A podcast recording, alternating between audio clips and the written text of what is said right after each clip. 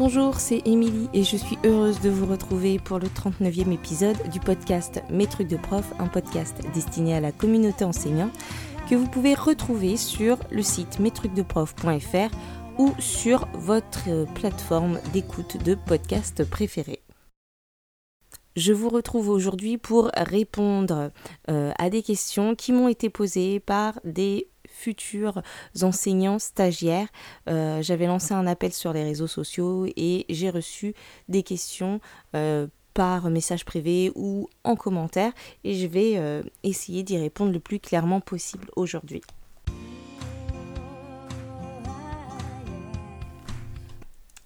Alors la première question, comment faire pour que l'alternance avec notre binôme se passe bien? Donc cette question-là, j'y ai en partie répondu dans l'épisode 38 qui s'intitulait Partager sa classe. Euh, l'idée, je pense que c'est vraiment euh, de, en tout cas, discuter et de se mettre d'accord pour avoir un fonctionnement très clair. Et c'est la base, euh, voilà, la communication, c'est ce qui fera que ça se passera bien. Après, je vous renvoie à cet épisode 38 pour plus de détails.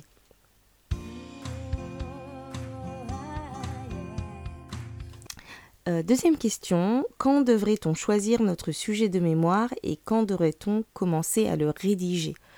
Alors moi j'ai envie de vous dire sur le mémoire que un mémoire professionnel, c'est vraiment votre outil, c'est quelque chose qui va vous permettre de réfléchir, de d'avancer, dans lequel vous allez ben voilà, faire des constats, apprendre des choses, essayer des choses et euh, tirer des conclusions. Il n'y a pas de, vérité absolue, mais vraiment c'est l'objectif, c'est de montrer qu'on a avancé, de montrer qu'on est capable de se remettre en question, d'observer, de se mettre en, position méta, c'est-à-dire euh, capable d'observer sa propre pratique et d'observer ce qu'on fait et de pouvoir euh, l'améliorer en tout cas euh, de pouvoir l'analyser. C'est ça l'objectif du mémoire. Donc quand est-ce qu'on va euh, commencer à choisir notre sujet? Euh, je pense qu'il faut déjà avoir pris sa classe en main, essayé des choses, vu comment ça fonctionne avec le binôme, comment on se sent dans l'école, et pouvoir ensuite décider après. Donc on va pas pouvoir euh, euh, décider de son sujet de mémoire maintenant. On peut en tout cas avoir une idée, avoir des aspirations, mais c'est vraiment la pratique en fait qui va vous, faire émerger ben, soit des besoins, soit des envies, soit envie de creuser sur certains sujets. Et c'est qu'à ce moment-là que vous pourrez choisir votre euh, sujet de mémoire. Je ne veux pas vous donner de date précise, mais en tout cas, il faut déjà avoir pris sa classe en main et, et commencer à se questionner, parce que le mémoire, c'est vraiment ça. Et puis euh, quand commencer à le rédiger, euh, j'ai envie de dire que ça dépend un peu de chacun. Euh, j'aurais tendance, moi personnellement, à peut-être prendre des notes régulièrement sur ce sur quoi j'avance, ce que je fais, pour pouvoir avoir des bases et pouvoir le reprendre quand je me mettrai vraiment à écrire le mémoire. Mais bon, ça, ça c'est très personnel. Ensuite, il y en a d'autres qui vont peut-être écrire petit à petit.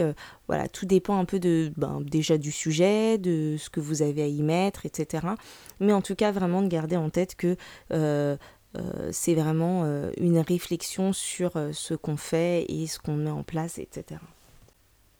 Du coup, j'ai pas vraiment répondu, mais ouvrez un document sur un traitement de texte et puis notez très rapidement, notez ce qui vous vient, notez vos idées, puis vous ferez le tri après, vous effacerez, mais, mais notez, voilà. Question 3. Comment gérer les différents comportements des élèves? Alors, je ne vais pas pouvoir répondre à cette question euh, de manière très détaillée comme ça dans une foire aux questions. Euh, donc je vais vous renvoyer vers euh, l'épisode 10 qui concernait la gestion des conflits et l'épisode suivant, c'est-à-dire l'épisode 40 qui va concerner la gestion de, de classe. après, pour des pour les comportements des élèves, il y a mille et une ressources et, et, tout dépend aussi de comment on se positionne, comment on, on se sent. Chacun va, va, réagir un peu aussi avec ce qu'il est et il faut être OK avec ça. Euh, voilà, on est comme on est, on fait du mieux qu'on peut et on s'améliore. On peut pas, je peux pas balayer toutes les situations, tous les comportements différents euh, d'élèves qui peuvent se passer. Euh, et puis, euh, parfois, la réponse de l'un ne va pas correspondre à la façon de faire de l'autre. Je pense que l'idée, c'est d'avoir voilà, des, des, règles claires, claires pour soi en tant qu'enseignant, claires pour les élèves, simples, ni trop ni trop peu, de laisser de la place, euh, de la place euh, au dialogue. On peut, enfin voilà, certains vont utiliser des systèmes de gestion du comportement. Hein. Il y, a, du plus, il y a du moins à voir, mais c'est vrai que quand on débute, c'est vraiment, ça peut être un, outil qui, qui, est rassurant, qui a ses limites, mais qui peut être rassurant.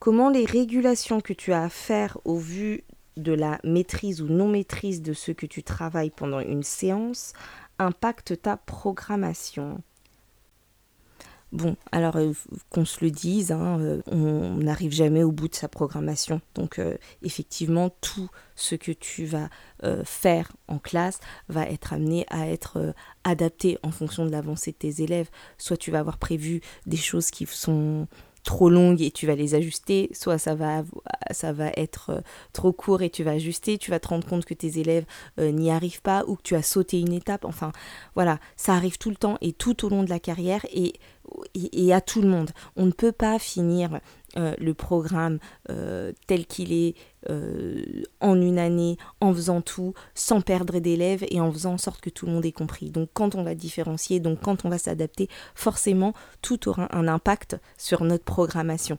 Notre programmation, en fait, c'est ce qu'on vise, ça nous permet d'avoir de, de hiérarchiser, d'avoir un ordre, d'avoir des repères et de se dire bon ben voilà ça à peu près à tel moment faut vraiment que je l'ai fait etc et puis ensuite il y a la réalité voilà il y a la réalité il y a tout ce qui se passe dans la classe et qui fait que ben on n'a pas le temps de faire les choses exactement comme c'est écrit dans la programmation.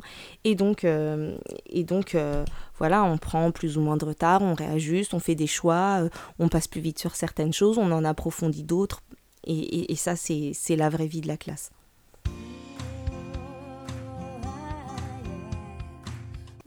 Comment gérer vie professionnelle et vie personnelle? Alors ça, c'est un vaste sujet euh, qui concerne beaucoup de, monde euh, et, qui fait d'ailleurs l'objet souvent de, coaching, quel que soit le milieu dans lequel on travaille. Mais comme ça, rapidement, je crois que l'idée, c'est quand même de se connaître, de savoir ce dont on a besoin pour être bien, dans, tant dans sa vie pro que dans sa vie perso, et d'être capable de, de, poser des limites aux autres et à soi-même, de savoir s'arrêter, d'accepter que tout ne soit pas fait, que tout ne soit pas parfait, parce que ça ne, se peut pas, et de, de, savoir respecter un peu son rythme physiologique, de s'écouter. Je pense que voilà, il faut s'écouter et il faut savoir dire stop, il faut savoir avoir des priorités pour sa vie euh, pro et, et, et pour sa vie perso. Et d'ailleurs, du coup, pour ceux que ça intéresse, ça fait partie des pages que j'ai ajoutées dans mon planeur cette année, avec des pages euh, à tendance, euh, on va dire, bien-être professionnel, dans l'idée de se poser des objectifs et fixer des limites et s'écouter et prendre le temps de noter des choses et de s'observer soi. Question suivante, comment bien gérer le budget alloué entre parenthèses, une collègue m'a commandé du matériel de base et il restera le matériel d'art à commander à la rentrée. Alors le budget alloué, ça, faut savoir que ça dépend des territoires, ça dépend des villes, ça dépend de où vous êtes, si vous êtes en éducation prioritaire ou pas, etc. Donc euh, comment le gérer, euh, j'ai envie de dire, euh, ben, la prioriser euh, ce qui va servir euh, directement aux élèves, le nécessaire. Euh, dans la personne qui m'a posé la question a visiblement une commande de base, donc il y a déjà voilà les cahiers, les stylos, etc. qui sont faits. Et pas après, ben, pour ce qui reste, ce qui est intéressant, c'est de pouvoir peut-être voir si, en fonction des projets, en fonction, ben, avoir déjà quelques idées, au moins de techniques, par exemple d'art plastique qu'on veut utiliser pour savoir ben, ce qu'il y a déjà dans les placards, de quoi j'ai besoin. On peut demander aux collègues quand on, quand on commence. En général, il y a pas mal de choses dans les écoles. Qu'est-ce qui existe dans d'autres placards que la classe? C'est important d'aller demander ça parce que parfois il y a plein de, de matériel en fait à disposition qui sont ailleurs dans l'école. Voilà, on peut utiliser euh, cet argent pour euh, donc du matériel d'art plastique, du matériel de science. Donc voilà, en faisant un peu le tour de sa programmation et de ce dont on va avoir besoin euh, pendant, dans, dans, dans l'année après, c'est compliqué quand on commence d'imaginer. Du coup, en demandant aussi euh, peut-être euh, aux collègues ce qu'ils ont, ce qu'ils pensent qui peut être nécessaire. Voilà, renseignez-vous auprès de vos collègues de niveau. Mais c'est vrai que la maîtrise du budget, c'est quelque chose qui s'acquiert avec les années. Quand on reste parfois plusieurs fois dans la même classe, on va pouvoir mieux faire l'inventaire de ce qu'on ce a, ce qui nous manque. Donc forcément, chaque année, il y a des loupés. Euh, chaque année, on oublie de commander quelque chose de primordial. Il y a toujours de gentils collègues qui nous dépannent. On trouve toujours des solutions. On fait euh, comme avec ce qu'on a, comme on peut, euh, système D. Mais voilà, faut pas que ce soit un stress là, on, on se début de première rentrée. Question suivante, comment aborder la réunion parents-professeurs Alors pour ça, je vous renvoie à l'épisode 13 qui parle de cette réunion parents-professeurs. Mais ce que je peux vous dire, c'est que il va falloir prévoir les différents temps de parole. Si vous êtes euh, enseignant stagiaire à la rentrée, vous allez partager votre classe avec quelqu'un. Donc voilà, de d'être au clair sur ce qui va être dit, euh, d'être présent, de pouvoir prendre vraiment votre place euh, et, quand on partage sa classe. Et puis de voilà de, de se dire que la réunion les parents ils viennent pas à la réunion pour euh, pour nous piéger mais ils ont envie juste de ben, de savoir avec euh, qui leur enfant va passer la journée, une grande partie de leur temps de pendant la semaine, et, euh, et donc ils ont envie d'être de, rassurés, de, de savoir comment, comment vous abordez les choses, etc. Donc voilà, l'idée, euh, c'est pas euh, de, tout savoir et, euh, de se montrer hyper compétent dès le début, mais déjà juste de pouvoir un peu expliquer le fonctionnement, le fonctionnement de la classe, de pouvoir expliquer comment on fonctionne, comment on peut communiquer, voilà. Et, du coup, ben, la posture qui rassure les parents, c'est juste de savoir que en face d'eux, ils ont un adulte responsable et, et qui va enseigner des choses euh, à leur enfant et, faire en sorte que leur enfant euh, grandisse bien et apprenne bien au cours de cette année-là. Question suivante, l'EPS plutôt le matin ou l'après-midi? Alors bon, des, fois, le PS, on n'a pas vraiment de choix. Ça dépend des locaux, ça dépend des intervenants, euh, ça dépend de la météo parfois. Donc, ben, on peut avoir envie de le placer plutôt le matin ou plutôt l'après-midi, mais, mais dans les faits, on n'aura pas forcément le choix. Tout, tout peut se justifier. C'est-à-dire que, voilà, euh, commencer euh, la journée par le PS a des bienfaits, euh, mettre le PS en début d'après-midi ou en fin de journée peut avoir des bienfaits. Je trouve que les matinées qui commencent par de, la, de, de, de, l'EPS sont souvent des, des matinées qui se déroulent bien parce que voilà, les élèves euh, se dépensent, euh, tout de suite on y consacre le temps euh, qu'il faut et ils sont contents de commencer comme ça, donc ça les met dans de bonnes dispositions. Et puis parfois, ben, mettre le, avoir le PS en fin de journée, enfin en début d'après-midi, quand ils sont moins dispo, ils viennent de manger, etc., ça peut être pas mal aussi. donc voilà. Moi, je, trouve des, côtés positifs aux deux moments en fait. Alors, question suivante. On entend souvent qu'il faut mettre les matières traditionnelles le matin et les autres l'après-midi. Euh, traditionnel était entre guillemets. Bon, ça rejoint un peu la question précédente. Euh, oui, on entend souvent ça parce que ben, les, chronobiologistes euh, nous disent bien que voilà, les, enfants sont beaucoup plus attentifs le matin. Donc oui, on va essayer d'en placer le plus possible. J'imagine que par matière traditionnelle, on entend français et maths euh, essentiellement. Euh, maintenant, euh, dans le déroulement de la journée, il y a d'autres moments aussi où les élèves peuvent être, peuvent être disponibles et Parfois, c'est un peu long en fait de faire que des maths et du français toute la matinée et puis de caser tout le reste l'après-midi. De toute façon, on est obligé de faire des choix, on est obligé de varier. Donc oui, on met plus de français et de maths le matin, mais on peut en mettre aussi en fin de journée. Euh, c'est vrai qu'après le repas, les enfants en général, bah, comme nous, hein, euh, on y a un petit, une petite baisse de, régime, baisse d'énergie, mais euh, en fin de journée, il y a un petit regain d'énergie, d'attention, etc. Et ben, parfois, un peu de, lecture, un peu de, la résolution de problèmes, etc. Ça peut aussi bien, très bien se placer en fin de journée. Quelle est l'importance des rituels pour les jeunes alors là aussi, j'ai envie de dire qu'il me faudrait euh, un épisode entier pour parler des rituels. Mais les, rituels en classe, ça a euh, de multiples avantages. Déjà, d'aller vers l'autonomie, de, de rassurer, ça dépend euh, sur quoi sont placés les rituels. Mais c'est vrai qu'en termes de, en termes de, de, gestion de classe, une fois qu'un rituel est bien installé, euh, les élèves ils peuvent euh, bien se focaliser sur ce qu'ils ont à faire et donc sur la tâche cognitive. Et euh, parce que c'est ritualisé, parce qu'on on se demande plus qu'on a à faire, comment faut le faire, où faut écrire, qu'est-ce qu'il faut faire, quelle est la consigne, j'ai pas bien compris. Là, on est vraiment dans OK je sais ce qu'il faut faire, je suis rassurée, je me lance, euh, je suis autonome, etc. Donc euh, voilà, ça a au moins cet avantage-là. Euh, et il y en a plein d'autres. Donc oui, je vous enjoins, je vous encourage à ritualiser certaines choses dans la classe et notamment, notamment les, les transitions. Et ça, on en parlera dans l'épisode suivant. question suivante, pour ou contre un quart d'heure de lecture? Bah, pour, enfin, je vois pas de raison d'être contre en fait. Non, bah oui, pour un quart d'heure, euh, j'imagine que là, encore une fois, euh, euh, c'est l'idée d'instaurer de, un quart d'heure de lecture tous les jours. bon, bah, de toute façon, de la lecture, on en fait tout le temps, on en fait sous toutes les formes. après, on parlait de rituel dans la question précédente. c'est important aussi d'avoir des temps de lecture et des temps de lecture plaisir sur lesquels il n'y aura pas de questions, il n'y aura pas de travail et juste lire pour lire et lire pour le plaisir, euh, oui, c'est important. C'est important de prendre ce temps-là en classe voilà, de ne pas, le, pas le reléguer à la maison où tous les enfants n'auront pas la possibilité, n'auront pas les conditions euh, forcément de calme ou euh, de temps. oui, c'est important d'instaurer des temps de lecture en classe.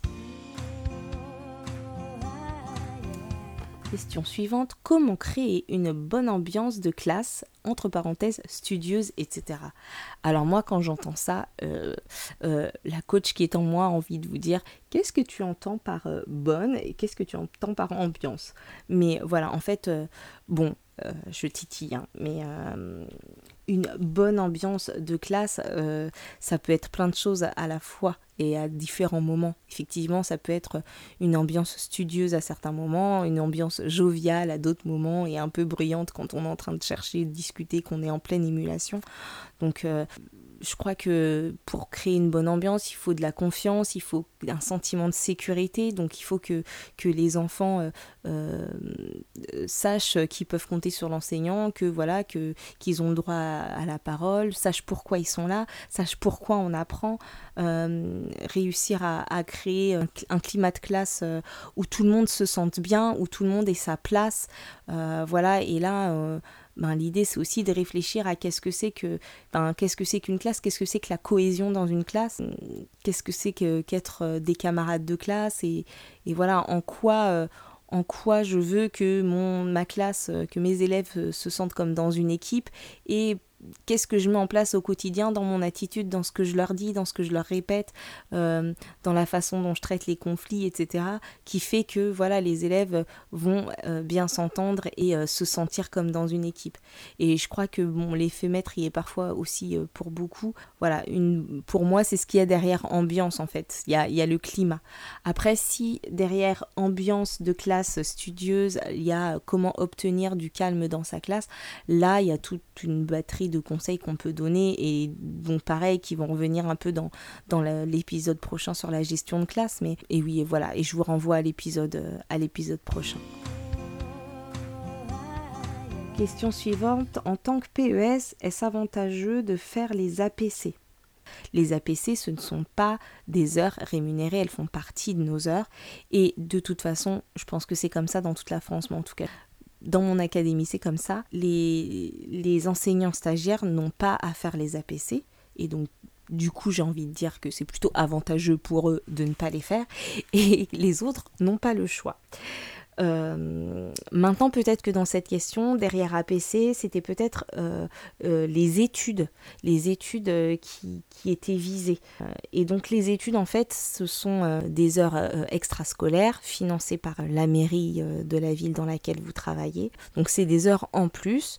parfois c'est des études surveillées, parfois ce sont des études dirigées. Ça prend quand même du temps. C'est vrai que c'est financièrement avantageux, mais ça prend quand même du temps. Et moi j'aurais tendance à déconseiller la première année euh, de le faire. En tout cas, euh, pas au début et de bien attendre de voilà de voir le rythme. On a besoin aussi euh, après la classe, quand on commence, de pouvoir ranger, réfléchir, penser au lendemain, etc.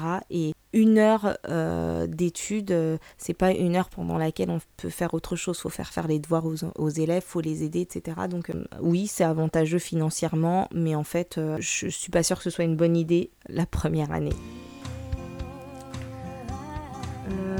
Question suivante. Comment gérer les inspections? Alors, bim, bim, bim, voilà, ça m'a fait ça me, ça me fait euh, réagir forcément parce que ben, quand vous êtes stagiaire et que les formateurs viennent vous voir, ce ne sont pas des inspections, ce sont des temps de formation. Alors, c'est vrai que vous êtes évalué en même temps parce qu'il y a votre, votre titularisation qui est en jeu, mais ce n'est pas des inspections. Les formateurs ne sont pas des inspecteurs et, vraiment, euh, vous le vivrez mal si vous le, le voyez comme des inspections. C'est un moment où on vient vous observer pour vous aider à avancer, pour vous aider à progresser. Vous pouvez poser des questions, préparez vos questions d'ailleurs à l'avance si vous en avez. Euh, vous pouvez avoir un regard euh, expert et extérieur et, euh, sur ce que vous faites, tant pour vous rassurer que pour vous conseiller. Donc non, ce ne sont pas des inspections. Et donc comment les gérer? Ben, En étant soi-même. je sais que c'est facile à dire de ne pas se mettre la pression, mais l'objectif c'est pas de faire un one-man show et de montrer à quel point on enseigne bien les notions aux élèves, mais de montrer un peu voilà ce qu'on fait, sur quoi on a progressé, comment. En fait, euh, de faire comme d'habitude. Voilà, de faire comme d'habitude pour avoir un, un, vrai regard sur ce qu'on fait vraiment et pouvoir poser des, des questions ce sont de rares occasions dans la carrière, donc faut en profiter en fait. C'est pour ces, de ces visites. Euh, c'est pas facile d'être observé, c'est pas facile d'avoir quelqu'un euh, qui regarde ce qu'on fait parce qu'on se sent jugé, on a envie d'être parfait. Et en fait, euh, le formateur qui vient vous voir, il vient pas voir de la perfection. Au contraire, en fait, euh, enfin, pas qu'il vient voir des erreurs, mais en même temps, c'est en montrant aussi ce qui est compliqué des fois qu'on peut, euh, qu'on peut progresser. Donc voilà, en tout cas, surtout, ne vous dites pas que ce sont des inspections, ce ne sont pas des inspections.